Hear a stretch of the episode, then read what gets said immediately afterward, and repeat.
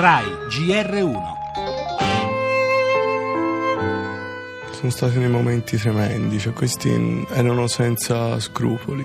Io e un altro ragazzo l'abbiamo portato fuori dalla discoteca di Pesa. Da fuori non sono intervenuti ad aiutare Niccolò in quel momento. Sarebbe bastato secondo me che tutti si fossero buttati nel mezzo e avrebbero sopraffatto quei tre delinquenti.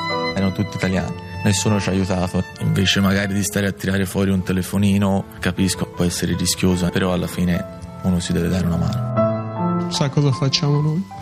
Andiamo ad adorare il suo cuscino per sentire il suo odore. Perché non abbiamo altro.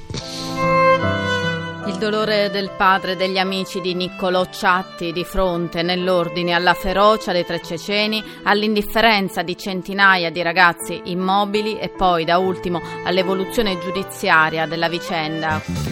Nel nostro giornale il caso Regeni, secondo il New York Times, l'amministrazione Obama, fornì al nostro governo prove schiaccianti sul coinvolgimento dei servizi segreti egiziani, ma Palazzo Chigi smentisce. Immigrazione, cauto ottimismo del ministro Minniti che evidenzia un calo del 4% degli arrivi nel nostro paese nei primi sette mesi del 2017. Il presidio ieri davanti ai cancelli della Comital di Volpiano, Torino, di 140 lavoratori licenziati con le loro famiglie. Per la musica è il quarantesimo anniversario della morte del re del rock and roll Elvis Presley e per lo sport questa sera al San Paolo l'andata dei preliminari di Champions, il Napoli in campo contro il Nizza.